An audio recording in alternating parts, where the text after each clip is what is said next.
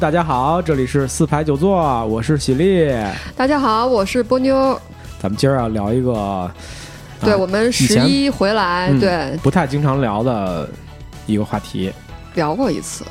啊，聊过，聊过啊，聊过一次啊，聊过一次，但是 hold 住，哎，那 我我有点感冒，我也有点声音可能不太对啊，啊，挺好挺好，就大家。就如果听着不太好，或者咳嗽、打喷嚏，就忍着点吧。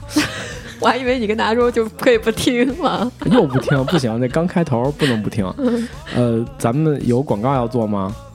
呃，四排九座播出平台，我们是从三个扩到了四个，对吧？嗯，苹果的 iTunes。荔枝 FM、网易云音乐，还有后加的这个喜马拉雅 FM，嗯，然后咱们还有一个微信公众号，呃，微信号是 WX 四 P 九 Z，对，四和九是阿拉伯数字。哎，我们的广告已经做了三期了啊，下期就不做了。重要的事只能说三遍。哎呀，呃，说今天这话题吧啊，之前其实是聊过一次啊，聊过一次关于看展的话题。对啊，不过那次。呃，不是在我们的祖国啊，这回我们 终于回来了，终于回来了啊啊，是吧？我们今天聊哪个展？呃，最近啊，在呃故宫博物院呢有两个大展，呃，他们叫特展、特别展示、特别展出，呃，一个是千里江山历代青绿山水画特展，还有一个是赵孟俯书画特展，这两个大展，嗯。然后，呃，千里江山的话是，当然你听这名字就知道啊，这个是这个所谓历代青绿山水画特展当中的最大的那个明星啊，最大的那个星星啊，就是千里江山这幅图。然后赵孟俯书画特展的话，呃，也是。一个非常非常大规模的展览，是将赵孟俯这个人人生当中每一个关键时刻代表作都放进去了。哎，而且这这两个特展的展品当中，不光是故宫博物院倾囊所出啊，还从上博和辽博，就是上海博物馆和辽宁博物馆借了他们的东西过来。嗯，对，是非常大的。呃，其实故宫博物院呃展览从建国后。啊，也建国之前也有了，就是，呃，宫博物院其实真正这种大型的特展的话，是从二零一五年开始的，之前的话其实呃并不太多。老实说啊。那么为什么是从二零一五年开始？是因为二零一五年是故宫博物院建院九十周年，在九十周年，他们推出了一个，因为一般像这种大周年的话，都会做大型的展啊，全世界的博物馆都是这个样子。然后，那么二零一五年推出的那个大展，其实就是石渠宝笈这个大展。对。然后当年的石渠宝笈大展当中，最大的那个星星啊，最明亮的那个星星就是。呃，《清明上河图》对对对，然后当时我和喜力，我们两个都分别在不同的时间段去排了一下队哈，去看了一下这个东西。我我插一句啊，咱得先说说说这个那个《清明上河图》，我们是确实是都看了啊。这展我是没看，新的这个《千里江山图》还有赵孟俯的这个展，我是没看啊。波妞看了，所以你看这期我又轻松了。这期主讲是波妞，哎。真好啊！啊，应该的。嗯，好吧，好吧。呃，那么这次这两个展呢，就怎么说呢？我觉得今年的今年的，老实说，今年的故宫特展啊，特别棒。为什么呢？是因为上半年呢，呃，我记得上半年应该是书画展啊，呃，有这个四僧。嗯啊，就是明代的，呃，以书画见长的四位僧人，对四僧的特展。然后呢，下半年呢有这个千里江山和赵孟俯这两个大特展。而且这次为什么这件事儿这么有名呢？是因为千里江山和赵孟俯这两个大特展呢，他们几乎就是同期的。对，千里江山是呃九月十五号一直到会展到十二月十四号。然后赵孟俯的特展是从九月六号开始，一直展到十二月五号，等于前后就差了一个星期。同期，对对，嗯嗯，而且他们都是分了那个上下两期，哎，对，来展对吧？对，是这样的，因为其实呃，中国画的字画对光很敏感，所以一般来说的话，呃，就是中国字画、古代字画的话，它的展出的。就是这个极限啊，也就差不多就是一个月，所以一般都是三十天或者三十天多一点儿，然后就一定会换掉。当时去呃，二零一五年咱们俩看的这个《清明上河图》，就是就是满满的一个月，然后就撤掉了，因为这些文物都是见光死啊，真的是见光死，而且 而且就是说你如果赶上在你人生当中他去展的话，你就能看，一定要看，因为你这辈子可能这个东西只能看一次，嗯。顶多两三次，甚至有的时候呢，你就是有两三次的机会呢，你可能都看不到它的全部的面貌，啊因为长卷画它很，比如说以《千里江山》这部作品为例啊，《千里江山》这部作品呢，这一次展览是它第二次，就是百年历史上啊第二次的全卷展出，所以就是你有可能有机会这辈子只能看一一次了。部分，对，对然后这次如果错过的话，呃，下一次的全卷展示就不知道不知道啥什么时时候了，对对，哎呀，咱们把这事儿说的比较严重，因为咱们这个录吧，录的时候可能还差那么一点儿时间，上半期结束，就是《千千里江山》这个画儿应该还在展出，但是播的时候一定是，呃，呃已经、，这幅画被撤掉了，对已经被撤掉了，所以您听我们这个这期节目，如果才想起看的话，那就比较遗憾了，对啊就可能看不到了。对，那至少就是说，我们希望通过这期能给您一点儿资讯啊，或者是一些叫什么这个攻略啊，然后那帮您在下一次看的时候对，能够帮到您。还有下半期，下半期还有其他好的作品。对，下半对对千里江山展和赵孟頫展，因为都跨了两三个月的时间时间之久，所以它中间换展之后，它会有一些新的产品呃新的作品补充进去。而且那个故宫博物院这回在线上也做了一个《千里江山》的那个数字展啊，如果您要是错过了在故宫去亲身的、亲眼的去观看原作的机会的话，可以在线上，就是通过他们的微博或者微信平台去搜一下他那个数字展的网址，那个里边其实也有比较就是比较好的呃拍摄还原那个《千里江山图》啊，可以通过那个去看一下，虽然没有那个原作。那么的好，但是至少能了解一下这个作品是个什么样子。嗯、是的，啊当然，通过我们这期的节目，也能帮您做一些解读，对，做一嗯些粗浅的解读吧。以及那个看展窍门儿哈。啊大量的看展窍门 对，都哎是血泪啊，啊血啊好，不是我的血血和泪，还有汗水。之前我也血，我也血泪过。好吧，好吧，那次我也有啊。好吧清明上河图》，但是老实说啊，《清明上河图》因为《清明上河图》的那个画幅啊，它那个长卷画也就五米多一点点，对对而且呢，它那幅画呢。细节太多了，再加上它那个材质呢年代已久，泛的黄非常的严重，嗯，所以导致其实《清明上河图》看的时候很多细节我们完全是看不清楚的。对，是的，是这样的。而且《清明上河图》的展览，当时老实说，它的整个的呃参观导览非常的不科学，嗯，老实说也不现代应。该是怎么说。对，对，导致我们其实每个人在画前停留时间可能也就一两分钟而已，很快就过去了。因为你在观看这个《清明上河图》，就是进武英殿那个展厅之前，可能要耗费大量的体力在排队上。我觉得呃应该平均三个小时以上。呃，我觉得啊是这样，就是清呃《清明上河图》当时的整个参观的导览啊，呃，非常的不科学。就是说，有的人其实他就是想去看那个图，对对吧？那你就可以把这群人单独导出来，你就让他去排那个队。对，对其他的人呢，他可以有时间去看《清明上河图》以外的其他的展，因为那个展其实不是《清明上河图》的展，也不是长卷水墨画的展，它哎是石渠宝笈笈是哎怎么说是中国一直中国历代收皇家收藏，截止到乾隆那个时代，保留到今天所有的东西当中。这个叫什么明珠当中的明珠了对，集于一堂。而且老实说，武英殿故宫武英殿的面积非常之小，所以石渠宝笈那一次大展的话，它其实分了两个展览的地点，一个是在呃离故宫午门很近的武英殿，还有一个呢，如果您喜欢看。《甄嬛传》的话，那我就要说一个地方，大家很熟悉啊，它是在呃东六宫的延禧宫。嗯嗯嗯，如果要这，如果喜力要是一个喜欢看这个呃《甄嬛传》的女性观众的话，延禧宫 对对会觉得很熟悉，因为是里面那个反哎大反派住的那个地方。可惜我既不是女性观众，你是也不太喜欢看《甄嬛传》，就几乎没看过，应该说。所以你知道为什么嗯就是很很可惜吗？你想啊，有两幅画啊，我是在呃延禧宫看到的，啊而且我看这两幅画的时候呢，真的是没人。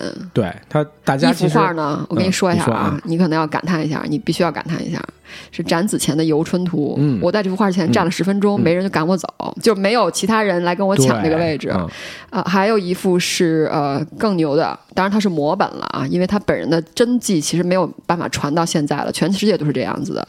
呃，顾恺之的《洛神赋图卷》嗯嗯，对，所以这么两个作品被放到了东六宫遥远的延禧宫，而且很多人就是因为他他没有看到那个标识，他不知道哎有一个第二展、第二展区，所以他没去。对，嗯是这样子的。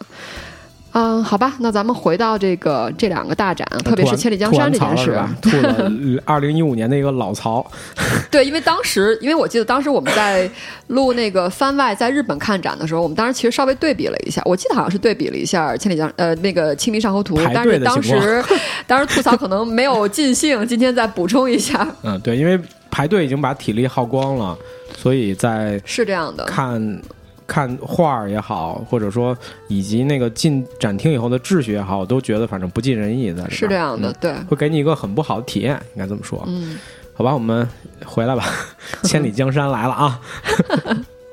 老实说，我觉得其实就是呃，就是我觉得大众啊，对于大众来讲，大陆的就国内的大众来讲，其实大家呃对《千里江山图》对《千里江山图》开始注意和熟悉啊。当然，有可能很多人他是他是知道有这么一个东西存在的，哎他知道这个名字，但是其实大家逐渐开始这个热度上来，你知道，我觉得有一个点是什么吗？嗯我觉得是陈丹青老师，陈丹青先生，哦他在理想国做了一个这个视频节目系列，叫做《局部》。对对对，你记得那个吧嗯，他的局部的第一期就是讲的王希孟的《千里江山图》而且、呃，陈丹青先生他的特点就是说，他做节目之前都要写稿子，他他是一个哎喜欢写笔头的一个人。哦，然后他基本的节目就是按他那稿子去说的，对，所以他，然后再加上他本身的文笔啊，还有他对艺术的呃角度都很都很有他独到之处，对对，所以导致那一期节目就让很给很多人留下印象了，对。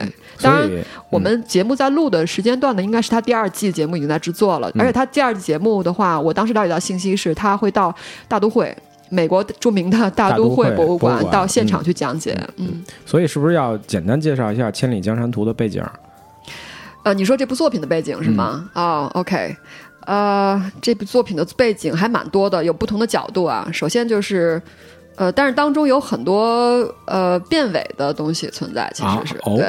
首先就是这个画的作者叫做王希孟，嗯对。然后那这个人，老实说，在就是宋代的留下的。呃，这所谓信史，就是文字资料当中，嗯其实是没有这个人的。嗯，呃，那么我们今到今天的人，我们怎么知道他叫做王希孟呢？是来自于两个点。第一个点呢，就是在《千里江山图》的后隔水，后隔水是一个装裱的一个术语。嗯后隔水意思就是在这个画的画尾，呃，有呃这个蔡京的呃题字啊，他写了一段话，嗯他这话我稍微念一下，不长啊。呃，正和三年闰月，呃，闰四月一日赐，就是赐给蔡京了。对，然后西孟年十八岁，呃，当然可大家要注意一下，这是虚岁哈。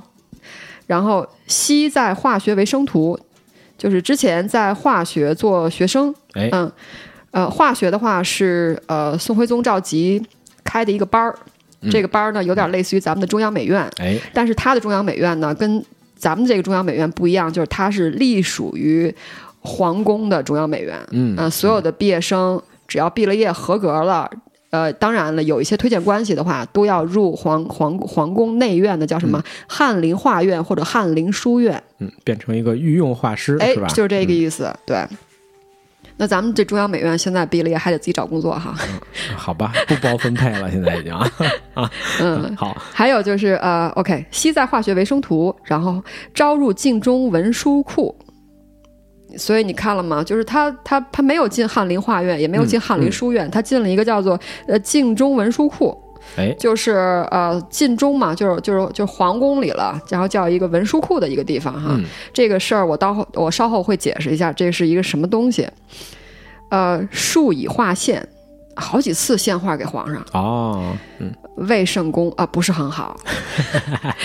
上知其性可教，皇上觉得哎孺子可教，这孩子啊很有潜力嗯，有点天啊赋，呃，遂会谕之，于是就教他了，亲授其法，亲自呃教他。哎这这是宋徽宗的高徒啊，哎，对，嗯。不记名高徒，哎，就没就是没有正式拜师的高徒吧？嗯。嗯，呃，然后嗯，不逾半岁，呃，不过半年，乃以此图进，然后就给哎。皇上了这幅图，上加之，表扬他了。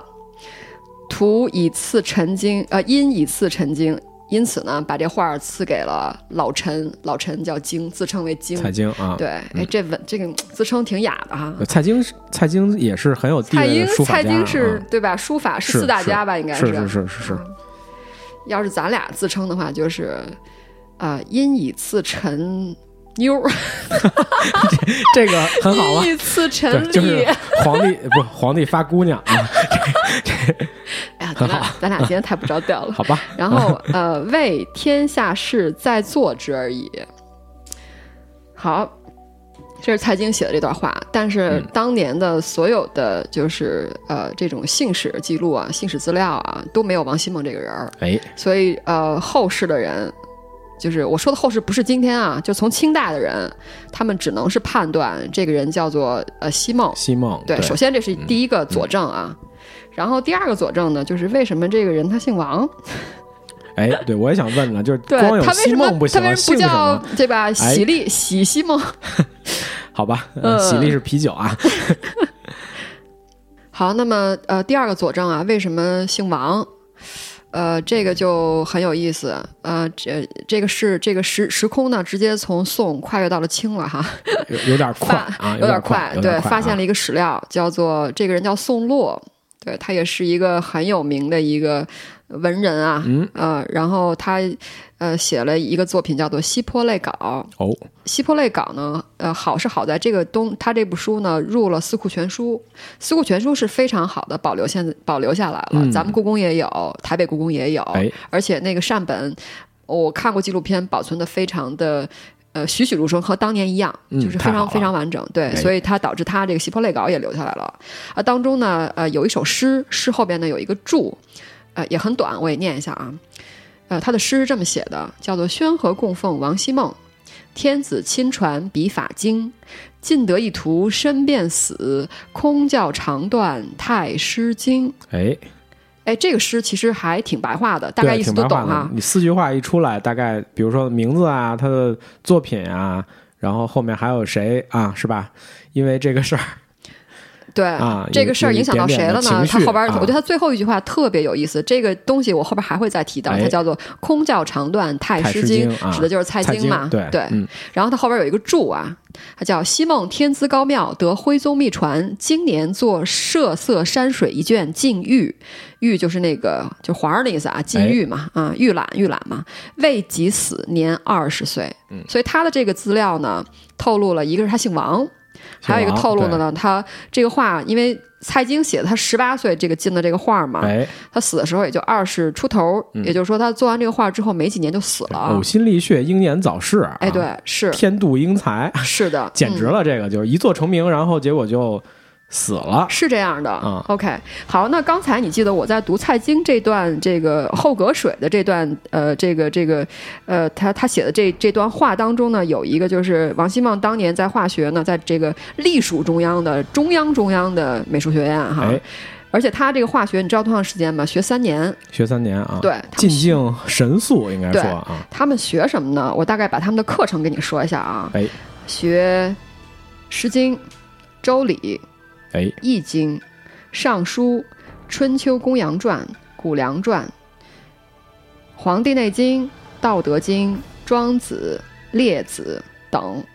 哦，这是这完全是一个知识分子的一个呃一个知识分子一个教育，教育对对，对他不是在培养一个只是会画画技法的画师了。对啊，对，这也是因为宋徽宗本人的一个品味要嗯宋徽宗修养，先修对身啊，是这样子的。对他培养的是一个具有高度呃艺术审美和艺术品味以及文学修养的，有同时又具有高度画高度的这个画画技法的画师。对，呃，对，画师嘛，不是画匠。如果你要培养一个匠的话，那就技术好了，可能就基本上是一切了。是这样的。画师或者所谓的画家或者艺术家肯定不能这样。是的，然后那么刚刚我在读蔡京那段话的时候，其实就是呃，西孟毕业之后没人要，入了一个叫文书库的地方，嗯没进化学。嗯，听着他那话叫“招入晋中文书库”，感觉进了皇城了，然后哎也是成为了一个京官了。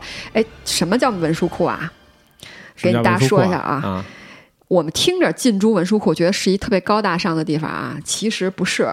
哦，它这个它是它它的皇城，这个是他的呃叫做晋中，就是皇上皇上待的那个那个地方。嗯嗯文书库是在外城的呃西北门角。啊，就是一个皇城的城边子下面，对一个点儿啊，对，这个文书库是干嘛呢？是一个呃呃，是一个专门记档案的地方。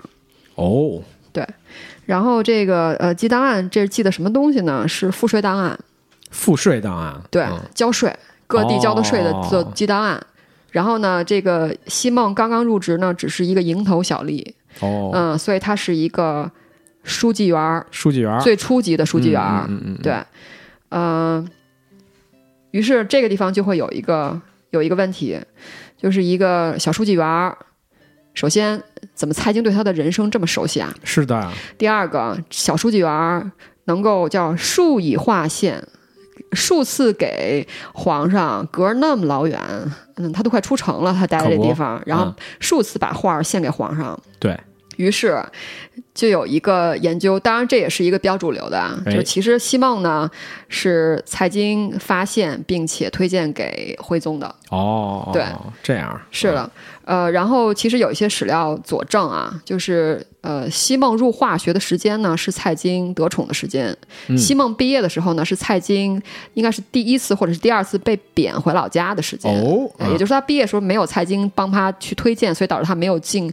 翰林化学。嗯，嗯但是西梦就是献画的时候是蔡京复宠的时候，哦，对，就是他的臣服跟跟蔡京京的臣服是完全吻合的，合的对，嗯而且，呃，作为蔡京来说，对这么小小的一个书记员儿，对他的人生啊这么清楚，对吗？嗯对吧？他非常清晰写出来，这个人叫啥，多大年纪，以前在哪儿，后来在哪儿，再后来怎么怎么着。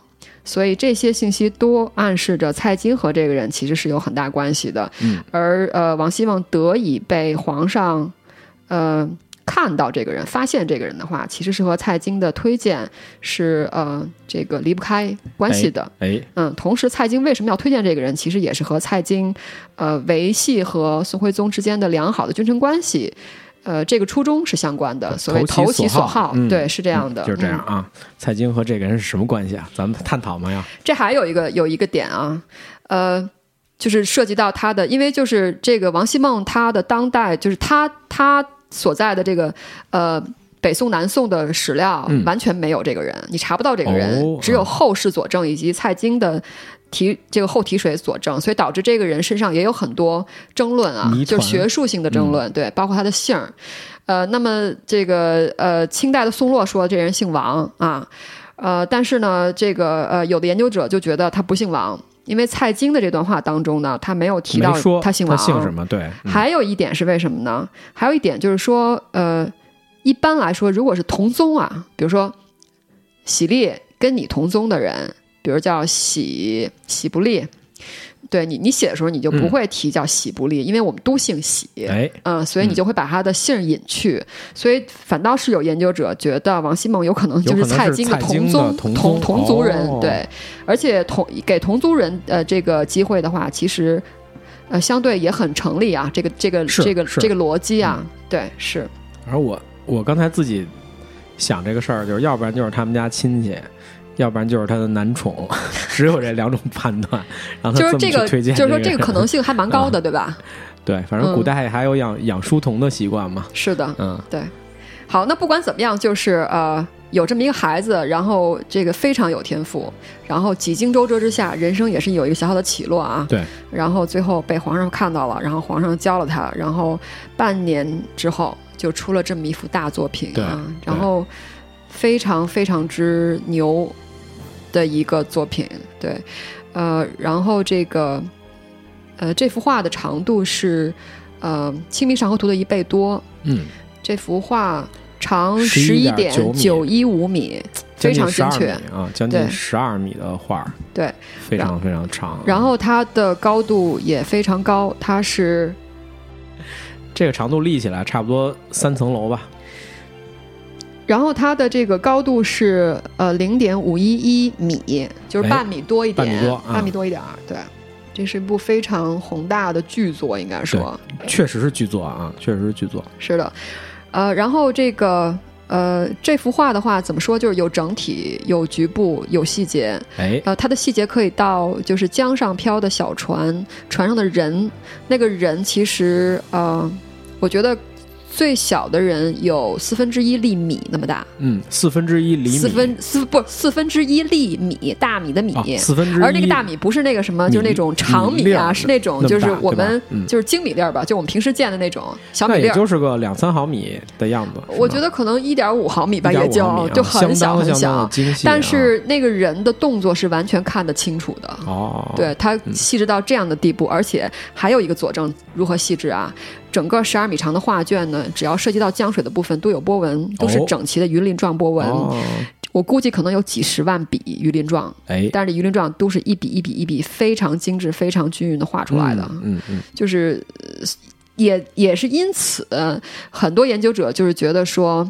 呃，这个王希孟这个巨星陨落啊，瞬间陨落，他的原因啊，就是因为他作画时候太辛苦了，过于呕心沥血，呕心沥血，对，然后导致这个人生这个蜡烛燃烧的过于璀璨，于是很快就烧掉了。呃，另外一个佐证呢，是现代的，就是国画家的佐证。现代国画家他们觉得，如果要完成这样一部鸿篇巨制的话，因为它的细节刚才说了几十万笔的鱼鳞啊，非常非常精细。对对，以现代的条件，我说现代条件就是说现代的这个画室的条件，哎，现代的什么呀？照明条件，特别是照明条件。嗯，因为古代宋代的时候，他们不可能像我们没有电灯，对，到晚上他们肯定没法去画了。对，那么在现代的作画条件之下，那么现代的这些国画家的话，他们预估的时间是至少大半年的时间。对对，所以这事儿就特别的，就是特别就一下让人这个叫什么肃然起敬了。对对，这个呃虚岁十八岁、十岁、十七岁的少年。对，因为按照刚才咱们所说的这个画的长宽啊，再说一遍，五十一点一厘米哈。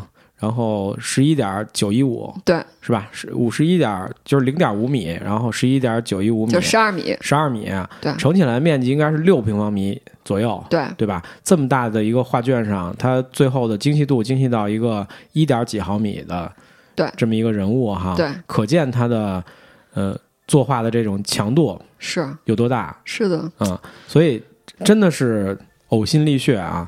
所以他年轻啊，才有这个本钱，否则的话，如果年龄大了，更完成不了这样的剧作，肯定没戏，对吧？除非是有一一堆人和他一块儿合作这张画，但是好像史料里没有记载这个事儿哈，就是他一个人独立完成的话，那确实是会消耗大量的精力。如果是按蔡京所说的话，就我们以蔡京的话做准，因为我们之前节目当中涉及到过若干次啊，关于历史是个小姑娘的问题啊。是的，对。如果我们现在假设，因为就是说考证历史无非两件事情，因为现在我们也没有时光机器嘛，对吧？等以后有了再说。但是目前考证历史只有两个，一个是考古。就是你挖这东西就这样，那这东西就是说明这样了。还有一个就信史，信史就是流传下来的文字史啊，就这种东西。嗯，信史的话，那其实很容易作假了，对吧？然后，但是其实我觉得考古也容易作假，真的，真的，真的，我觉得，我觉得是。当然，考古史的可信度肯定是要比信史高啊，这是肯定的。对，眼见为实，是的，事情就是好。那么关于这个西梦这个璀璨的蜡烛啊，过于这个。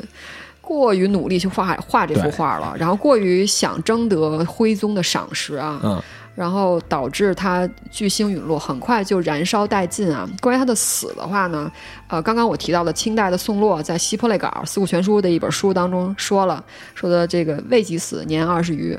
哎，呃，关于他的死呢，啊，又很有意思，这就是因为这个人他没什么记录，他就容易出一些呃传奇轶事啊。对，我就说这该我又发现了一个传奇轶事。这本书叫做《北宋名画真录》，但是这本书呢，我们就是能够看到的是清代的善本，但是你不知道这这这书谁写的，明白我意思吗？就是他可能是清代人后后来编的。哎哎哎，这里边有一段，我给大家念一下，因为它太太太神奇了，我觉得哈，它基本上也是半白半文的，半半白话半文言，叫王希孟，北宋徽宗人，少时有异象。生时有瑞鹤东来，这属于就是这胡说啊！对对，反正只要是 对，只要名人，对对对对对，这中国历史上已经太多这种故事了。必须得有异象、祥瑞什么这种，对，必须的。然后众人皆言有大贵，聪颖博学，善诗文，通音律，工书画，这个这个肯定是了，我觉得，因为他在化学这三年经历的其实就是这些系统的训练嘛。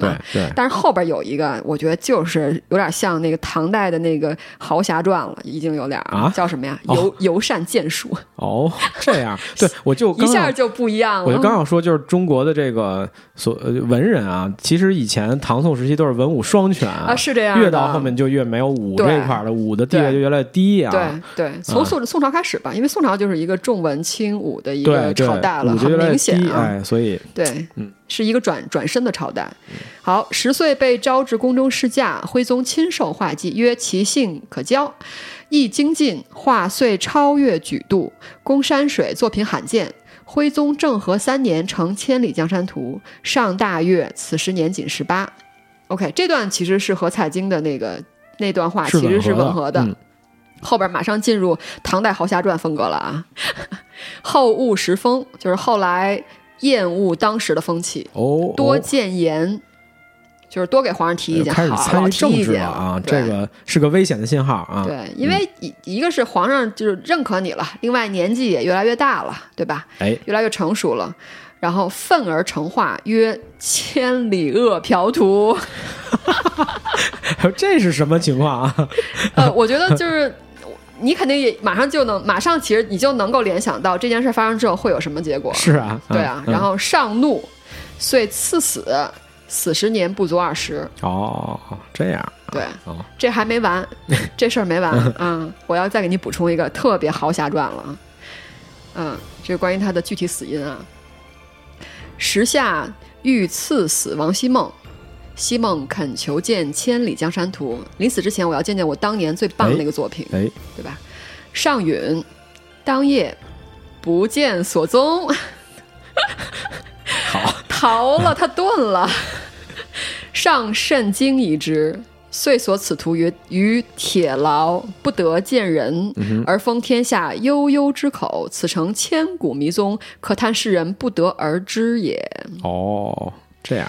他这段话呢，老实说呢，就是关于这个呃。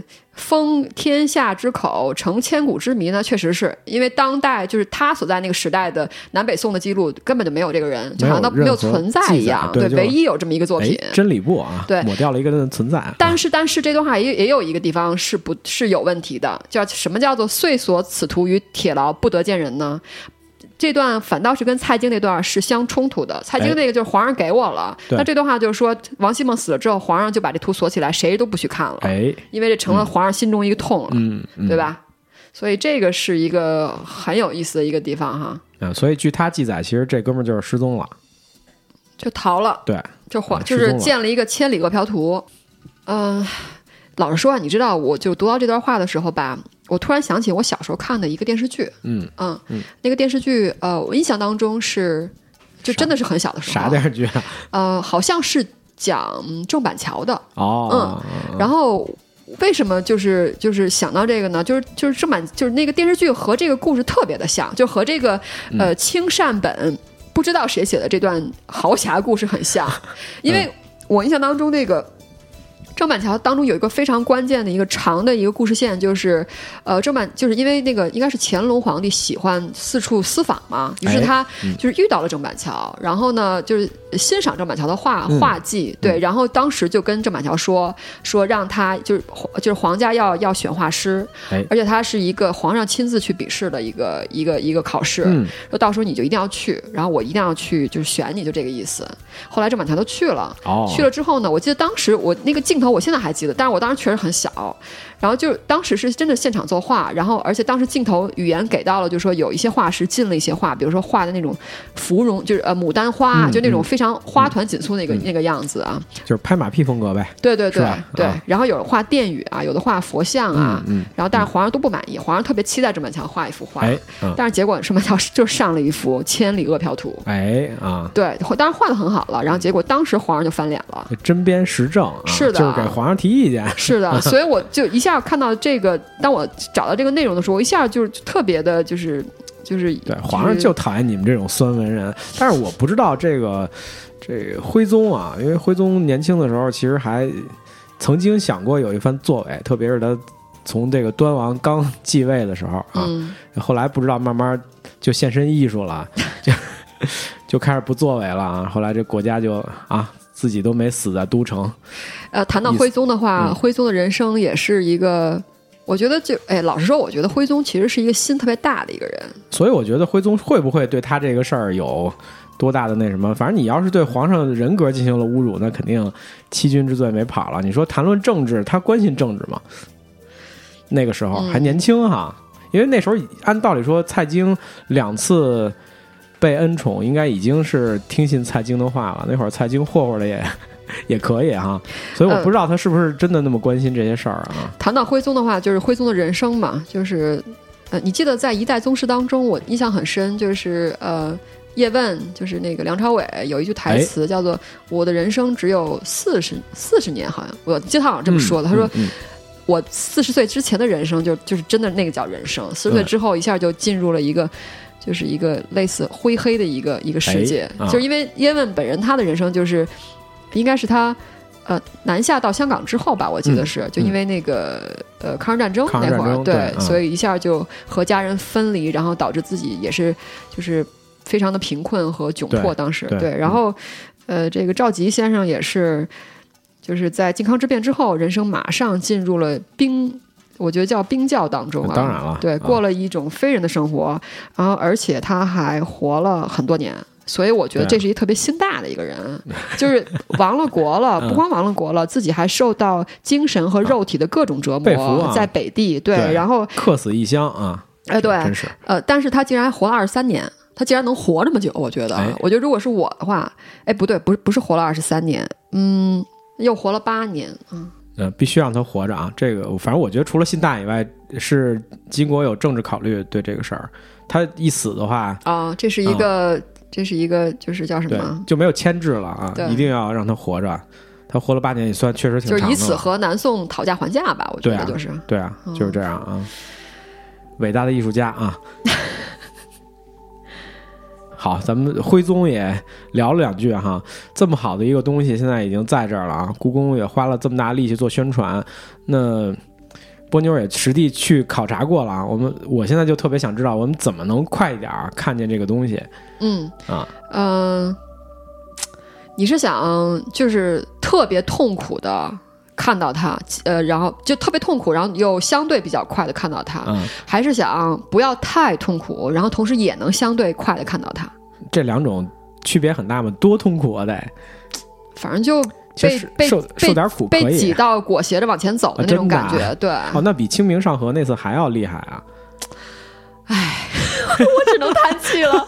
我也不知道为什么大家当时他们那么疯狂，我真的不知道啊。可能是不是是不是因为快快要换了，就是啊，时、对时间可能对快到了，对大家抓紧对时间啊，对啊，对，因为哦，那这这儿可以说一下，就因为这个千里江山这个青绿画展的话，它是呃呃从九月十五号一直到十二呃，OK，应该是九月十五号，准确的说九月十五号到对。十月三十号。对，然后那我我个人去的话，我是倒数第二周和倒数第一周我去了两次，嗯。然后我有朋友在嗯九月底的时候去了一次，也就是在这个展刚开不久，他去了一次。嗯，呃，他当时去的时候和我去的时候不太一样。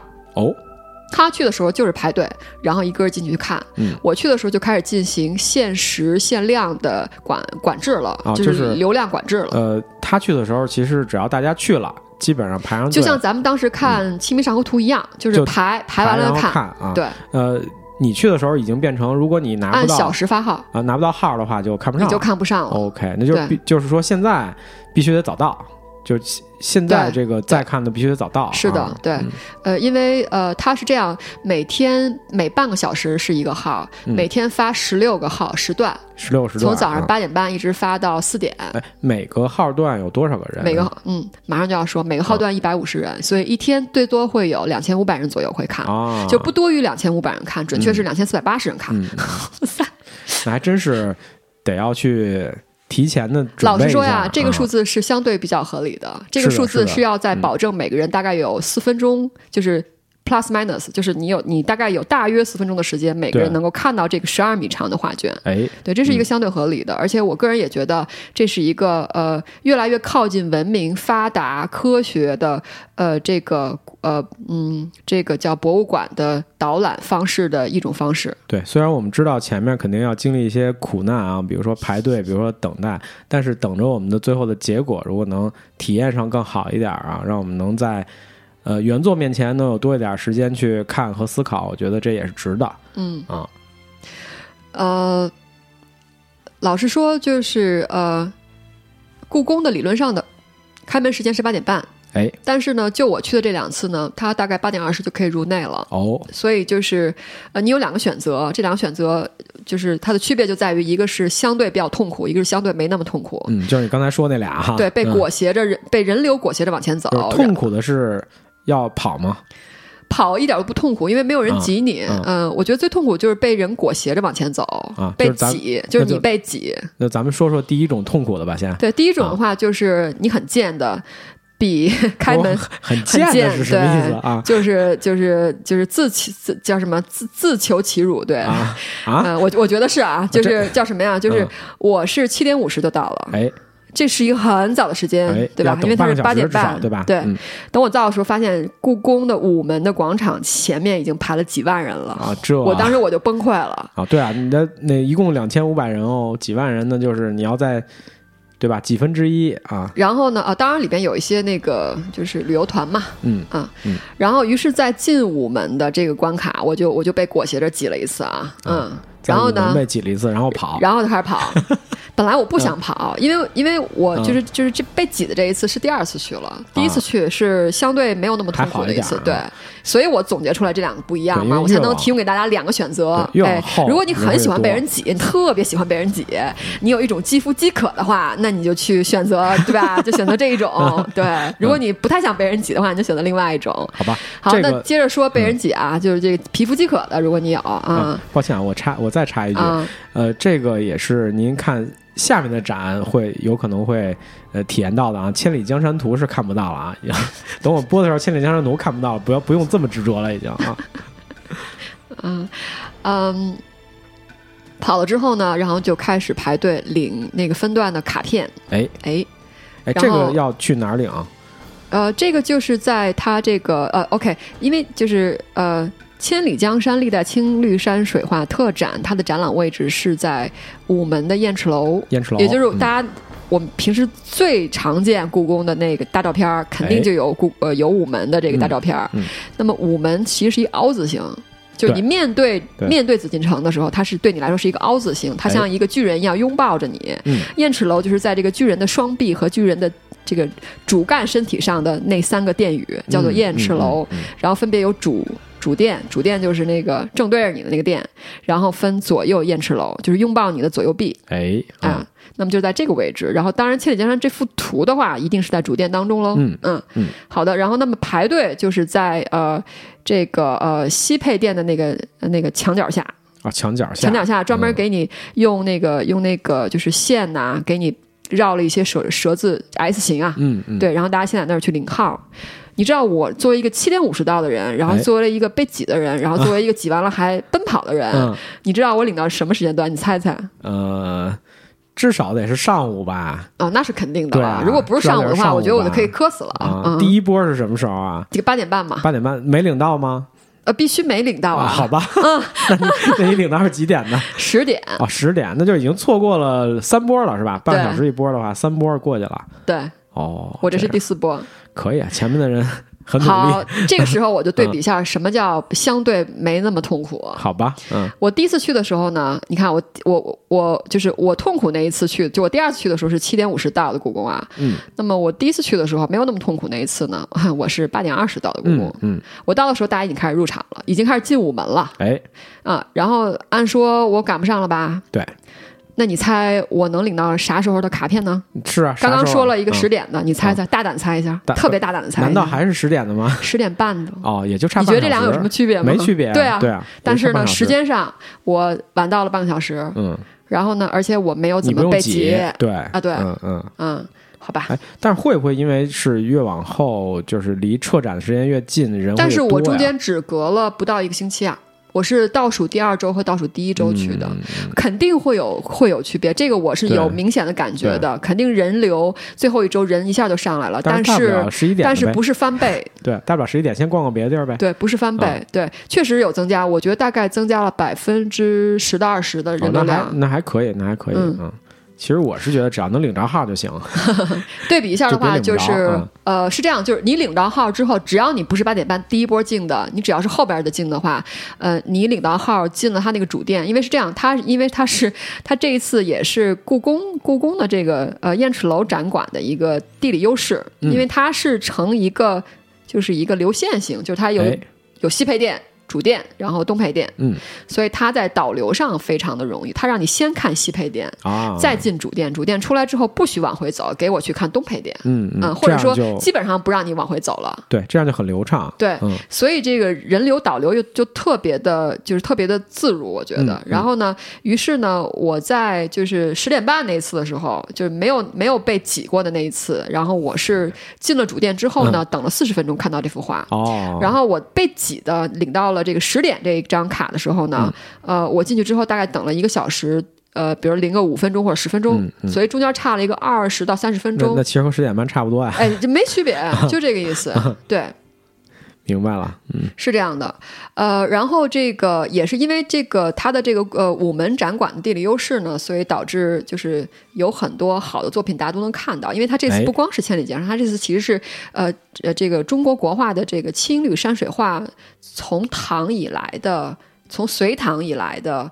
呃，一直到现在的一个呃演化展，它是一个全局观，它的这个展的名字叫《千里江山》，它有一个副标题副标题叫“历代青绿山水画特展对，”，对吧？实际上应该是从呃东晋开始一直到近现代了，啊、是的，差不多吧？对，这么多，嗯，嗯，对比二零一五年的石渠宝笈那一次展啊，我们刚刚说了啊，就是像展子虔的《游春图》，还有顾恺之的呃传顾恺之的《洛神赋图卷》哎这两部大作品都没人看。嗯，然后但是呢，这一次还好，就是因为它这个这个比较集中。燕赤楼、嗯对，所以导致每个人必须要看完每幅画，你才能看到千里江山，哎，我觉得其实这样特别好，特别的好。实现了你排队和被挤的那个价值。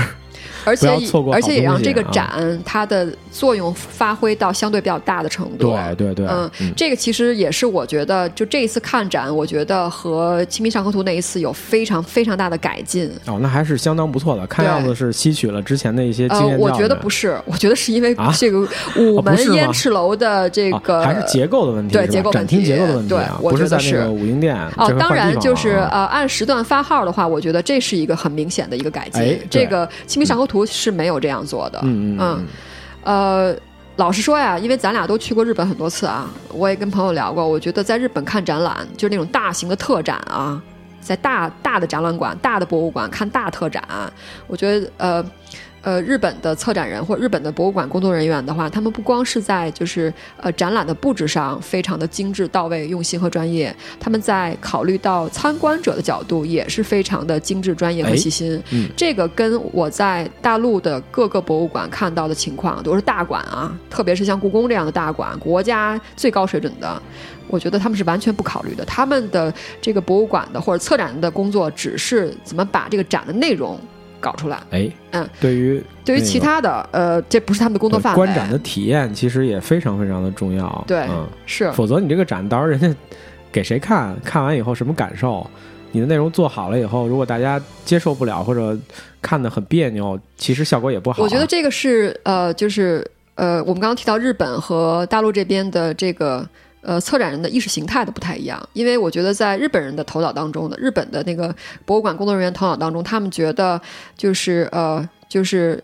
呃，对于一个展览导览是我策展工作的一部分，哎，但是在我们的工作人员当中，在我们的策展人当中，他们会觉得我的工作范围只截止在把这个展览的内容搞清楚对、他可能搞好。只在布展，至于怎么看等等，这个是观众的事儿，跟我没关系。嗯，嗯，我觉得这个是一个意识形态的一个差别。希望以后能越来越多的考虑这方面问题吧。我觉得肯肯定现在，因为他们可能也在各处的去交流或者各处去学习，我觉得应该慢慢会。有所改善嘛？因为毕竟有这么多人来看，然后大家天天都被挤，多难受啊！对，我觉得这一次分时段放号，我觉得就是一个很大的提高。对，肯定会而且我觉得这一次分时段放号，我感觉也是这一次展览逐渐提高的。因为我有朋友他在七月呃九月底去的时候就没有，就跟《清明上河图》一样傻排傻看。对啊，这样挺好的。他在这个展中间还有一些改进。呃，《清明上河图》好像改进就不大，《清明上河图》没有改进啊。呃，《清明上河图》排队的方式可能有一点点的微调，但是肯定没有这个分段放号这种改进。没有分段放号，其实分段放号是一个特别科学的一个一个安排。对，就是因为它什么叫分段放号？它的分段放号背后是有逻辑的，这个逻辑是一个数学的一个一个计算，这个计算是针对每个人能看到这幅画多长时间乘以人流量，哎，出来的这么一个结果，对吧？所以。就是说，它背后是有一个科学依据的，也就是说，不是一个拍脑袋的一个粗放性经济的一个计划性经济的一个结果。这个就是我觉得你说的这一点特别重要，这真的是一个非常大的进步啊！就是现在一个现代的意识形态，对，所以我就刚才强调现代和科学的这个做法，对吧？嗯，我觉得，我觉得不光是在就是这个看展览，就是这个这个呃博物馆的这个展展览上这件事情，我觉得很多事情其实都应该就用一种科学的方式去去做一些东西啊！我觉得，嗯。哎呀，这会儿我就又想问一个问题啊！咱们现在已经经历了千辛万苦，已经看到了《千里江山图》啊，而且你在呃八点多进去的时候拿到了十点和十点半的呃那个进场的对呃这个票或者卡。我作为第一第一第一波鱼 捞到了十点和十点半的两张卡。那么在你进场以后到进这个《千里江山》这个展览之前，这中间你去干嘛了？呃，这中间因为有赵孟俯嘛，啊，对，我就我我觉得应该去看赵孟俯了吧？对，所以我就我就告诉你啊，就是说，我觉得就是故宫这次也有问题。你说你两个这么就是世就是世界水世界顶级水平的中国书画展，你为什么要一起搞啊？前后只差了几天而已。也就是说，我如果去看这个展，我就看不了那个展。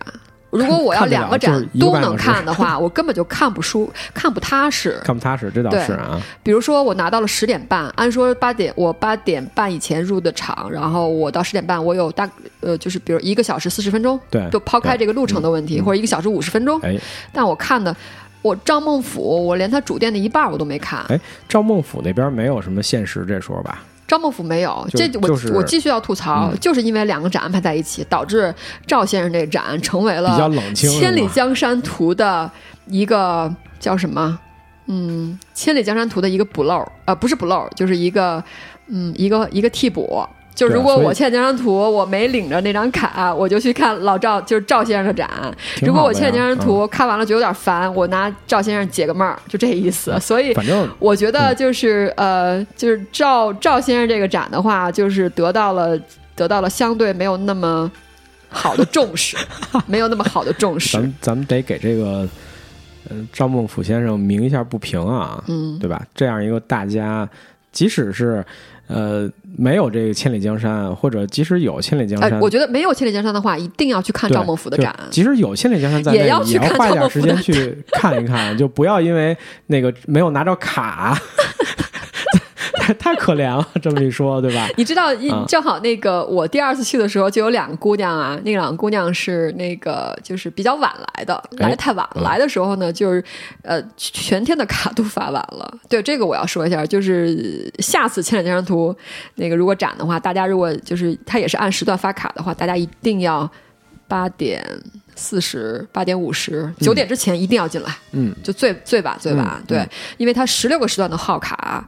大概九点也就发完了，九点半，也就是从呃开门一个半小时、两个小时就发完了。对啊，它是八点半是吧？八点二十。呃，现在我觉得午门的入场时间有点早，好像是八点二十那可能那到九点发完就四十分钟就没了。对对对，不到一个小时特别可怕了。对，确实。嗯，那那赵孟俯吧，那就那就拿不到拿不到卡，至少看看赵孟俯，就别别回头就走了。是的。嗯。呃，赵孟俯的话，他的。嗯，地位其实很高了，就是书法大家，而且他是元代最有代表性的，也是最负盛名的书法大家。嗯，对，而且他本人的宗旨又是法古嘛，所以就有点承上启下、开启未来的这个感觉啊。对对对。同时，他本人又是跨了这个宋元的一个哎，这个从从政治属性上，从政治角度上，它其实是在历史在过去的一段历史当中，一直是被呃没有那么重视的，因为对它的这个政治选择，它是释了元了，就是入世了，嗯在元朝嗯，而且他得到了忽必烈的 接忽必烈的那个领导的接见，啊对是吧？对这些呃汉族知识分子，对，表达了亲切的关心，就是对汉族知识分子来说，这人是个叛徒是吧？对啊，非常的不耻这个。对，啊，所以我看到那个故宫博物院这在这个展的前言里面，其实说了他的一些地位啊，就是说嗯赵孟頫，呃，是这其中改变时代风气、领袖群伦的重要历史人物。然后走进赵孟頫，是对一位继往开来的艺术大师的认知，也是对一个时代的重读嗯，啊，就是跟刚才咱们说的这个这些汉族知识分子对他的偏见可能有关系啊。有点洗白白。啊 是的，是的，是的啊不。同时代的历史观是不一样的，这个对咱们当然现在可以麻烦的，这挺麻烦。咱们咱们现在历史观是多民族大融合啊，所以就不再去那什么。但是 历史观，你看，历史观果然是建立在政治意识形态上当。然了，但是但是其实其实我的认知是，就是所谓的元代，其实也就别算在那个那个少数民族是吧？对对对，嗯因为它本来就不是中国的事儿，就是那个那个是人家蒙古蒙古的一个。是吧？一个一个附属国，就就别去那个纠结了。反正那会儿嗯咱就、就当亡了国就得了呗。你你说崖山之后无中国吗？是是是，总共九十多年嘛，然后就回来了嘛。呃但是老实说，嗯，我觉得就是还是有很多人觉得，就是崖山一战之后就怎么说就。就整个中国的风气又变了，就又往回收了。就是哎，呃，就是从宋开始，五代十国之后，从宋开始，中国的这个风格就从就是比较外放的，比较、嗯叫什么，嗯，什么强悍，什么什么就强就秦，开始越来越颓，是吧？对，然后到了这个 嗯元之后，就更往回收，嗯嗯，一直到清收到最极致。本来是他就是中央集权加强，然后对文官的重视啊，他就害怕武官的武力的增长嘛。我觉得是就是这种泛汉民族、泛汉民族的汉人的性格越来越收，明白我意思吧？哎，就这一点，嗯，就秦汉时候是最最肆意的。你想以汉，因为汉代的时候，我们竟然能够把匈奴打成那个样子，包括咱们刚才说到过的文武双全这件事儿，对对吧？到后来，其实作为汉民族来讲，确实文武双全这事儿很少见了，文武双全其实不是说你能出去跟人家打架，我觉得是一个心态，重视就是你够不够有胆量、胆色，我觉得这一点很重要对。对，后来啊，我大清啊，皇帝们都是文武双全，但他们不是汉族的。那个时候我觉得整个的，就是整个的汉大汉人这个族群，我觉得都越来越就是奴奴才嘛，啊，那会？儿没有都是奴啊，对对对，以前清朝以前那个大臣不管自己叫奴才是吧？清朝我大清才开始叫奴才的啊，清朝以前都是称臣啊，是吧？啊，是这么说吧？所以我大清这个统治就更加的严厉了，中央集权更加把中央集权走到了极致了，已经是是的对啊，走到极致不能再走了。都是文武双全啊，对文武双全啊，必须文武双全，这是小时候教育的问题。对，清朝皇帝的教育是历朝历代经验总结的结果，对，哎，还真是，是必须嗯是啊，好吧，咱们接着回回来吧，回到元朝吧。哎，赵先生的展啊。赵先生展，说说赵先生展吧。呃，老实说，就我们这个这期节目一开始就说了，从二零一五年，故宫博物院作为中国呃国家最高级的等级的博物呃博物馆，才开始进行这种大规模的特别展。嗯嗯，呃，然后那么呃，《石渠宝笈》里边儿的这个赵孟俯的作品也有展出，哎，然后那么之后不久就迎来了赵孟頫整个人生代表作品的展出，这个就非常非常非常难得。嗯哦，我查了点资料，历史上我们百年历史上，呃，针对赵孟頫的展啊，不是说在故宫啊，也有在其他的一些小博物馆啊，也就三次，哦都是在上个世纪，而且很早，大概可能比如五十年代、八十年代这种。对，非常难得啊！大家真是而且肯定展品不如这一次。对呃，所以大家对赵孟頫确实再再呼吁一遍，重视一点，重视一点。即使不看《千里江山》，我们赵孟頫一定要要看一看啊！对，这次展也是从上博，应该还有辽博接了东西过来。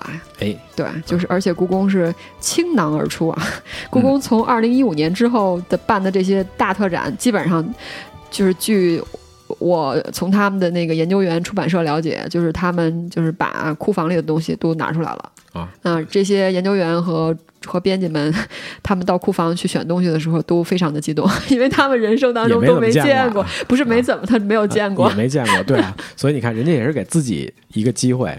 对，哎，其实我觉得就是就是 有私心，就是就是在那个故宫做那个编辑啊，或者是做那个策展啊，特别好哎。当然了，对吧？嗯嗯，比做修复还好。嗯，修复因为你人生只能修那么多东西啊，但是我可以借着策展的理由，我到里边海叫什么海淘，对吗？是的，是的，是的 啊。海选，我们可以海选。有有机会，我们不歪歪了，我们不歪歪。我们这此生是没戏了哈。好吧，这个，哎呀。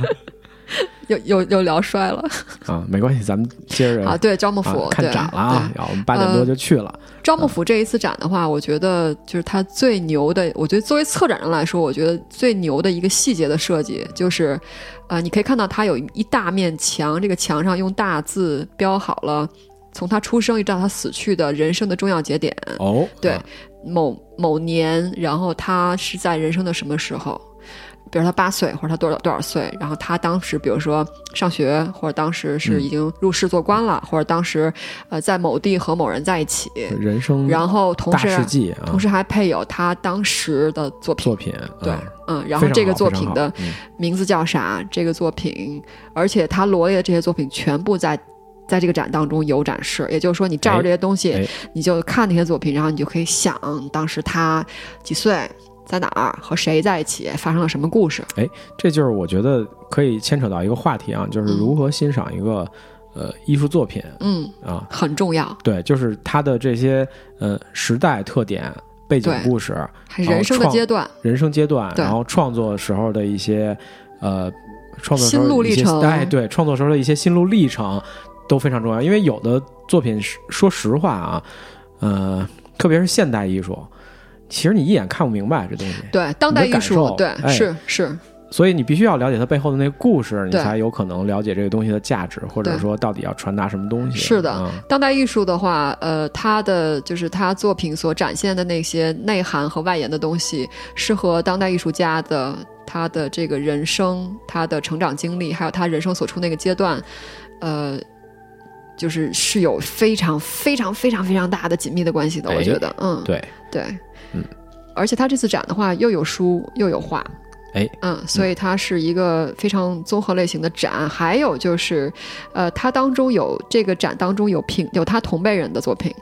哦，呃，有他同他和同辈人之间唱和的作品，哦，还有他的后人的作品，就是所谓我们刚才说的承前启后，承前启后，对，有他的就是有明清的作品，有明清人就是呃仿他，或者是有明清人对他的一些赞颂的作品，而且但都是而且都是名家，哎，对，也就是说他他作为一个标志性人物，他也明显影响到了明清的标志性，就是呃中国的书传统书画的标志性人物，对对对，是这样的，嗯。嗯。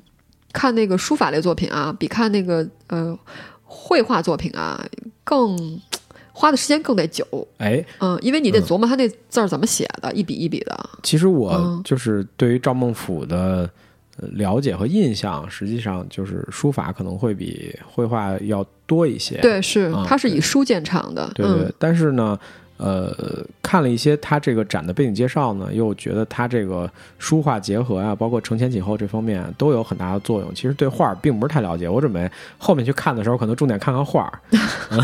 哦，对书比较了解哈。对我对书是有有了解，但是对画没有太多了解，可能会去多看看画，因为中国的传统的呃艺术实际上。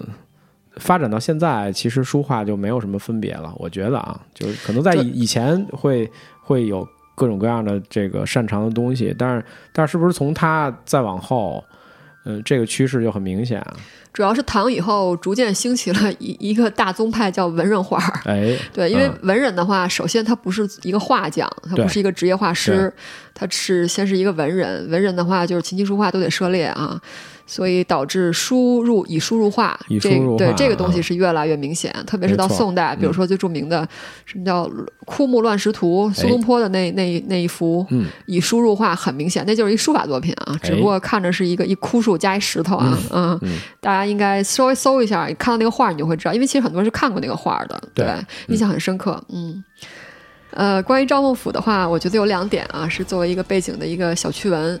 呃，当然它是一个真实的哈，呃，因为就是说中国书画名家历古代历史上书画名家呢，虽然陆陆续续有作品下来，但是呢，能留下小像的。能留下小像的，就是那个画像的人不多。哦，张孟甫是其中很有意思的一个，就是因为他有一个他自己的自画像啊，自画像是吧？对啊，这个不光是他有自画像，还有别人画他的像。哦，也就是说他是有有相对比较多的像传下来的一个人。嗯，因为中国很多书画名家历史上这么多，呃，灿若星河一样。就数不过来，但是他们长什么样，老实说，其实我们知道的很少很少很少很少很少。对，嗯，但是他是一个，就是就是我们能够拿到非常的非常的 solid，就是所谓这种实证实据的东西的这么一个人。嗯，对。然后还有一个呢，也很有趣，就是张孟甫本身是一个这个书画大家，特别是书法大家。呃，那么他还娶了一个才女，这个才女叫做管道生。这个。算是八卦了吗？这个是一个真事儿，没有没有八卦呀，不八卦，我没有我没有造假信息啊。好吧，管道生，管道生是一个什么人呢？呃，张孟甫是一个书法名家啊。呃，中国历史上这么多朝代，几几千年下来，男性书法名家，如果用两只手。和两只脚数数到抽筋儿，差不多应该能数下来。我说的是很有名的那些人，嗯。但是中国女性的书法名家，你只用一只右手或者一只左手，稍微数一数就都能数出来。凤毛麟角啊！对，然后他的太太管道生就是这个当中的一位，其中之一啊。对，是是中国历史上最著名的女书法家当中的一位。哎，这才子才子才女，不是才子佳人啊，对对才子才女啊，是。嗯这是也是一段佳话。然后这次展当中也有他太太的作品，太好了啊！我现在正在看一张，正在看一张他太太的作品 啊，真不错，真不错。他们这个啊，才子才女一唱一和，真的非常好啊！这是一个很好的结合。呃，你如果这从结果判断他们的感情很好的话，当然可以了啊。但是具体实际上有起伏，对，不不，就具体实际情况如何的话，我觉得真的只能是时光机器了，这个没有办法判断了，也没有记载，也没有野史，是吧？因为呃，如果我没记错的话，这个张孟甫娶他太太的时候年纪已经很大了。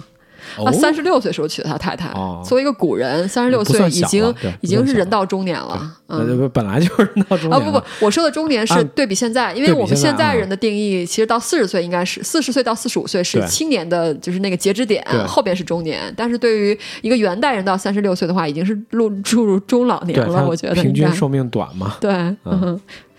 嗯，所以真实事情，我觉得，我觉得真的是历史上很多很多事情啊，几乎是每一件历史事事件的话，我觉得真的是真相，只能是时光机器帮才能帮我们解答问题。好吧，希望我们将来 有可能有这个机会。嗯，呃，反正现在赵孟俯那那边应该不用，也不用领号，人可能也比较少。大家去了以后，呃，多关注一下赵孟俯，挺好的。对，好吧，差不多了。嗯，我们之前嗯。聊日本的那些展的时候啊，最后一定会聊到一个环节，就是有没有买买买啊？这个，呃，有的，有的。呃，在这个千里江山的这个展和张孟甫的展都专门设有移动或者不移动的，呃，这个特展的相关的文创文创品的地方，文文文创品的柜台可以去买东西，也有相关的，比如说我记得有手机套是吧？然后还有这种书，就是专刊。就是出的书，对，有薄有厚，厚的话肯定是要一千了，因为这也是故宫呃故宫博物不故宫博物院的这个编辑部，他们每年对于特展，就这些年对于特展都会出精，就是高仿精精致印刷的这种作品，呃，这种书，当然这书确实确实每一套都很贵，对，印刷精美，然后印量非常少，对，然后 基本上是以千起价了。就你当做一个收藏品，对，这这确实是，当做收藏品，确实是。然后还有包括这个袋子、帆布袋子，对，然后还有明信片啊，这些都是常备的。嗯，对。但是呃，可能跟日本展馆不太一样，就是它的这个移动或者是不移动的这种呃这种纪念品店呀，就是嗯还是粗糙，还是粗糙。在武英店一进口的时候就有一个纪念品店，但是这个纪念品店，一个是服务人员特别的。的心不在焉。那个纪念品店特像一传达室，我觉得。对，一个传达室，啊一个是服务人员心不在焉，还有一个就是库房的门大开，你能看到库房里落满了灰尘、凌乱凌乱。啊，对这些还有一个工作人员，坐在一堆书上边玩手机，啊都都是这样，都是这样。然啊后呃，纪念品店本身的柜台摆放非常的凌乱，上面有尘土，是然后呃很冷清清，啊，冷清清嘛，没有人买，很冷。清清。我觉得这是一个整体氛围吧，就是呃。就是还是我刚才觉得，就是意识形态当中，就是故宫的这个博物馆的这个这个怎么说？这个这些人，他们可能他就觉得他把这个展弄出来了，剩下的就是呃卖卖东西卖多少，这嗯。这个看看老天吧，然后这个这个导览，这就这个人流是不是顺畅，然后大家看展看的效果怎么样，这个是观众的问题，这不在我。就是整体，它这个展还不是以一个商业化运作的方式来做呃，，非常不，我对吧？觉得，所以它周边开发才会，对，呃，因为其实日本，我觉得它周边应该是这个展整体呃运作环节里非常重要的一环，非常它就靠这个创收呢。因为门票，我觉得我的感觉好像挣不了什么钱，呃，是不是所有其展都差不多呀？实其实就是说呃，啊就是说整个行业是全球范围内的行业的统一规范，就是这种大型的博物馆、公立的博物馆都不是靠门票来挣收入的。哎对，一个是就是政府的补贴，还有一个是呃赞助，赞助是最大的一块对各种赞助，对各种捐款或者说哎嗯嗯然后呃，当然还有一块儿就是这种商业延展性的这种收入，嗯嗯嗯我其实觉得商业延展性这种就是周边什么的，其实是一是一个大头，越来越会变成一个大头。嗯呃，我希望就是我们国家的，就是就是国立呃或者是公立的博物院的呃管理者，能够越来越有比较强烈的意识，意识到就是说参观者的参观的感受。还有这种呃展览相关纪念品的贩售，其实都是展览当中非常重要的环节。哎，呃，同时就是嗯，我觉得粗放型的思维方式其实不是一个嗯简单的个案，它也不是简单的一个行业的一个呃一个特点，它其实是历史累积在我们每一个中国人头上的一个一个在血液里的一个东西吧。我觉得是、嗯你要嗯，我觉得我们可能要花一番花花一番努力，把这种粗放型的意识形态。以及影响到我们日常行为的这种意识形态，把它逐渐扭转扭转过来。但是我觉得需要扭转了，因为嗯，我觉得时代已经进行到这个地步的话，其实真的是呃时不我待了。我觉得是，嗯，这两年其实故宫呃周边产品还有文创也做了一些努力，做了一些对，因为他们在网上贩售的那个呃故宫淘宝还有故宫文创的那个店，呃也有不少，我觉得看起来挺有意思的周边 啊，呃也许是跟咱们的呃周边地区，比如说。呃，我国台湾省对对吧？故宫博物院，呃，他们之前推出过一些结合了那个古代的一些元素的，对对吧？文创元素的一些东西看起来很有意思，比如说那些胶带啊什么的。呃，后来我看，呃，故宫博物院的店里面也做了很多，现在也有了，对对折扇、胶带、手机壳，然后结合了，嗯、我大清的 几位皇帝的言语是吧？书法。这其实我觉得就是这两年的一些创新，呃，但是不知道这个就可是问题就是说东西做出来了，但嗯是你卖东西那个地方很凌乱，很多土，对对，然后没人给你介绍，然后库房大门开着，这个整个感受就，你就好像进了叫什么，它反而是新媒体和互联网这个部分做的比较用心。嗯，然后真正在展览的那个当时的实体店，我觉得是一个还很像原来那种国营餐厅的感觉。哎呦，太像了，太像，太像了。爱我记得我记得在那个赵孟俯那个展出来，他专门把那个西配店，西配店没有放展品，西配店嗯就是一个卖东西的一个，嗯然后西配店有一个大哥卖东西。大哥，然后，然后那个就是这个消费者就问他说：“哎，这个东西东西怎么怎么着？”大哥说：“这不是我们部门的，我不好意思替人家回答这个问题。”就是他是那种语音语调，我尽量学，你懂我意思吧？嗯就特别像国营单位那感觉。我当时这个就挺难受的，其实 真的，我挺难这个受的。对于一个事业单位来讲很正常。他们要是一个商业运作，就不会有这个问题了。我觉得他尽量要把这东西推销出可是，一衣带水的日本，我在东京国立博物馆、京都国立博物馆、奈良国立博物馆这几个国立博物馆，他们都是事业，都是事业单位。没办法，这是一个就是服务精神、意识形态，呃历史问题观念、历史、历史综合起来的一个问题。这个我觉得呃短期内解决不了，中期我觉得也没戏，啊长期我不知道。除非把它变成一个就这部分是一个纯商业运作，但是可能又会出其他的问题。就是目前来看的话，我觉得转商业运作的话，也许只能，也许是唯一途径。哎，因为对比，因为我们老谈电影嘛，中国的电影行业其实是目前商业运作最全面和最深入的一个行对业。对对嗯，虽然它有可能泥沙俱下，但是最后它一定会往一个好的方向发展。对嗯，是。我只是怕不要把这些文物给倒腾坏了就行了。呃，我觉得是这样。我觉得文创的商业化肯定不会倒倒腾坏文物。我觉得这个我们可以放宽心，就是在这方面的我们，我觉得我们国家的管理，我觉得相对还是还是越来越越来，而且一直都很严格了。我觉得，对，嗯嗯，好了啊，我们这个出来了是吧？差不多看完了啊，这是这这个展应该。嗯，想想我还有有没有什么问题？差不多了，我觉得我也没什么太多问题了啊，因为我准备要去看，所以亲身体会了以后，就能验证你的那些方法对不对了。嗯，我最后还想说的就是这些年看展下来，就特别是就是人，我觉得就是人成熟之后看展和你小时候看不一样啊。嗯嗯，对吧？那个感受会更更深刻一些，因为你的一个是你的综合的修养，还有你你就你对人性和对人生的理解也更深刻。哎嗯对，所以当你看到一个带有历史感的一个东西的时候，你会有更丰富的一个解读啊。嗯，所以就经常会有这种感叹，就是有限的人生和无限的好东西。哦，这个我觉得，唉，没有办法。嗯，因为比如说，我记得我们第一次看谈那个看展，就是讲了一个我在日本的京都国立博物馆、嗯。排了三四个小时的队，看了他们的一个千年古画，其实就咱们北宋的一个画，等于就是，哎然后是一个鸟鸟兽戏图嘛，然后呃，我真的是赶上了。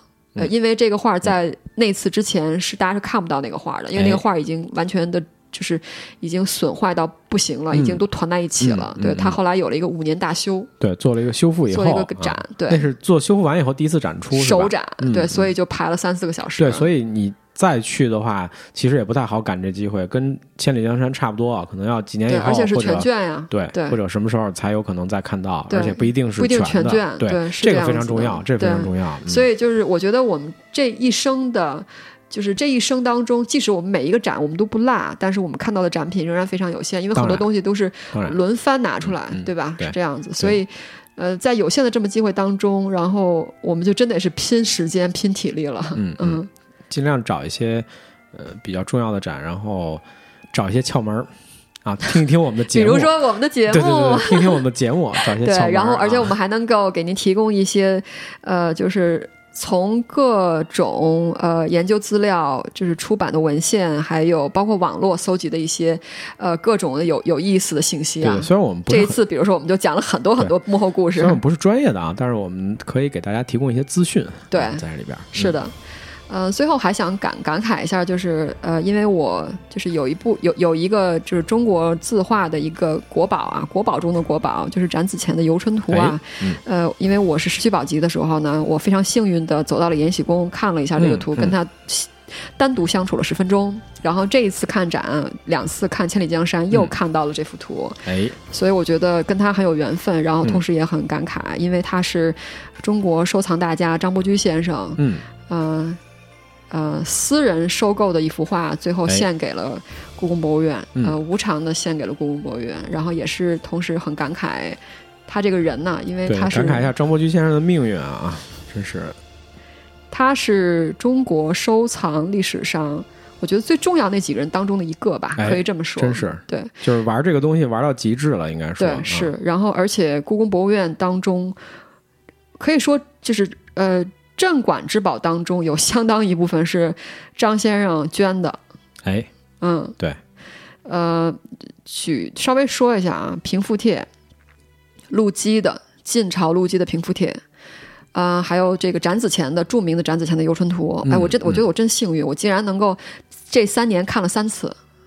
嗯，还有这个杜牧的《张好好诗》，然后还有李白唯一的 存世存世书帖《上阳台帖》，对，然后还有 我们刚提到的这个宋徽宗赵佶先生的《雪江归赵图》，嗯嗯，这些全部都是这这只是几个小例子了，全部都是他捐的，全部无偿去捐了。因为张老先生，呃，他有很多的东西都是花大价钱，对，嗯，比如说展子前游春图就是。对，比如说一个院子哈，再加二百两银子，我记得是啊，金子金子金子对换来的，对，对然后最后就就无偿捐捐献给国家嘛，对对新中国有一腔热情啊，对。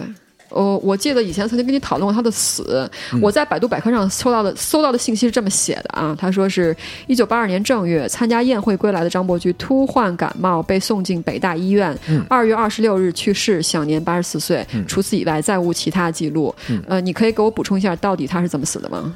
嗯、张我伯觉得也借驹老先生，我们的节目我的我的个人建议啊，我先说一个。说一个前提，我说的这个呃不一定非常非常准确会有细节，但是我可以说一下他到底是怎么死的啊。这对呃得感冒这个事儿没什么问题啊，但是。得感冒了以后没有得到及时的医治是一个严重的问题啊，导致他死亡进了医院以后，其实没有人管他，也不知道他是谁。啊，啊没没有家人是跟不不是这样，因为他当时由于在文革和之前受到过一些迫害，啊，是的，确实是致他对导致他不够级别，住不进相应的病房。最后我印象里是在楼道里有个床啊，啊，相当于是感冒引起了一些并发症、嗯，肯定是啊，导致了最后这个时间拖得比较长，没有人去重点对他进行关照，嗯所以导致了最后这个张老先生去世啊。啊、去世了以后呢，就有人在这个医院门口，我记得是不是骂了一天，就是骂了两天啊，啊，就是是他的家人是吗？呃，应该不是，应该不是、哦啊，有这么一个事儿。但是呢，我说的是不是很准确呢？可能不太准确。我建议大家去看一看，有一个老师叫张颐和啊，啊，往事并不如对对对对，烟是吗？他写他的书里面对他确有对对实确实因为他是那个呃张伯驹老先生的，应该算是太太的弟子。嗯嗯嗯，嗯，他是张伯驹老先生太太的弟子，对，呃，所以他对张伯驹老先生的生活以及他的这个呃最后的结局潘都是比素较了解的。对吧？他太太叫潘潘素，对，他太太潘素是是潘素的弟子，呃，建议去看一看他那书。往事并不如烟，对对对，嗯看看那书，那里面应该有我觉得比较详详细的这个记载。对，是属于亲历人了，我对，专门有一篇是写张伯驹和潘素的故事对啊，挺伤感的啊，我觉得非非常伤感，非常伤感。我我我觉得是很很不公平的一件事儿啊。对，我我们只是就是我们在这个地方讲，一个是希望能够纪念一下他哈，因为老先生做了这么大的事儿，但是他的结局其实没什么人知道。百度哎百科搜完之后，没有片言之字谈到他到底是怎么死的。嗯嗯嗯，还有一个就是，嗯，希望这种事儿以后尽量尽量还是少发生，或者是别发生了。嗯就这种事儿。然后最后的话就是，嗯，每一个能够流传到现在的，呃，而且是被主流的专家证明真身的，呃，作品，年头越久，倒的手儿越多，好像《千里江山图》一样啊，它是北宋赐给蔡京，然后呃，徽宗让位给钦宗之后呢，钦宗就把蔡京给灭了。然后这幅画呢，后来入了南宋内府，就是南宋的哎。皇宫啊、嗯然后再往后就是到了元朝啊、元朝，然后入了谁的手呢？有一个大学士，同时也是一个僧人，叫蒲光。嗯，对，蒲光的这一段跋文紧贴在蔡京的后隔水的题文之后。对，对，这个咱古代这帮收藏家也是臭毛病啊，表一遍提一遍，表一遍我告诉你，这个我嗯能容忍。我最讨厌的就是乾隆。大字儿，不是，不光是大字儿，乾隆就是你往哪儿画，我给你往哪儿盖印。对对对。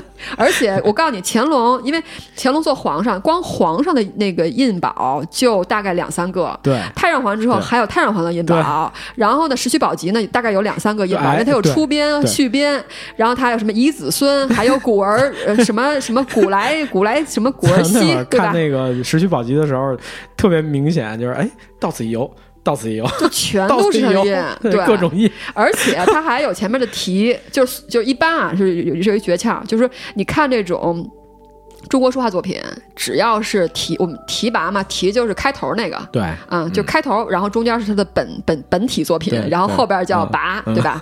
只要看开头有这从右到左的几个大字儿，特别大的大字肯定都是他写的，你就直接可以过掉，对，啊你可以过掉，直接看那后边的那个题对，别人的题或者后边这个那个本体，这个本体不大，前面有一匾额，哎，对，就是特像匾额，我觉得写的，倍儿长一而且这字儿还是特别的有特点。关键是他为了写这东西，还前面接一块儿，你知道吗？他他表时候要接不，每个人都会表，但是你知道，我对除了乾隆以外的那些人的，我觉得没问题，因为这也是看这个展有意思的地方，看或者看中国书画作品啊、历史的这种，就是因为你看他的这个题跋，特别是他的跋，就后边儿有人点赞，全部都是历史人物。我告诉你啊，这一次我在这个不是赵孟俯就是千里江山的展上，我看到了三杨的书法作哎品。，嗯，三杨就是，如果您看过明朝那些事儿的话，当中对于三杨就三位姓杨的这个叫什么？顾名大臣啊，三姓姓杨的三位大臣都有描写。这三位三杨老先生，我在这两个展当中看到他们三个人的留字了，很难得，哦很有意思真的是很有意思。而且你可以看到黄公望，黄黄公望的留、啊留言，嗯对黄公望在赵孟俯的，呃，因为据说黄公望是他的学生啊，留言是吧？你看，就是点赞，朋友圈点赞嘛，发一图，然后下边点赞评论，咵一顿这叫什么弹幕？弹幕，对，对哎，，这就是弹幕，对弹幕，古代人的嗯弹幕嘛。所以就是这是很有意思。然后还有就是，呃，就是就是就是一个东西倒了很多手，嗯然后能倒到现在就更不容易吧？哎，对，嗯，好吧，好吧，嗯，倒手倒到现在了，行，我们差不多了。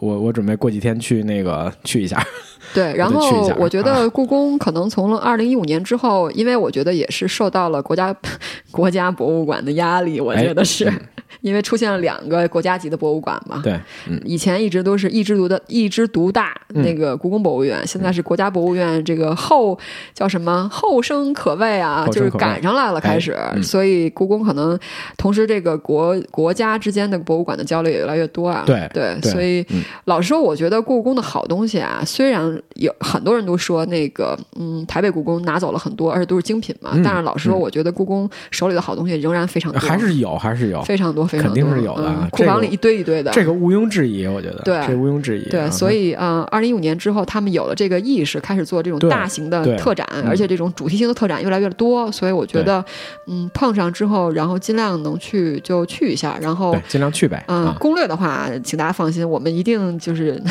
提供一手攻略。对对对，去了以后，我们就还可以跟大家聊聊啊，如果有再有这种比较有影响力的大展的时候，对嗯嗯，好吧，好，行，嗯，那我们这一次啊这期就结束了哈。啊，结束是那怎么就到这儿了哈。还还要说什么？啊，下期再见。太贫了，啊嗯，好那就呃，我们下期再见，拜拜，嗯，拜拜。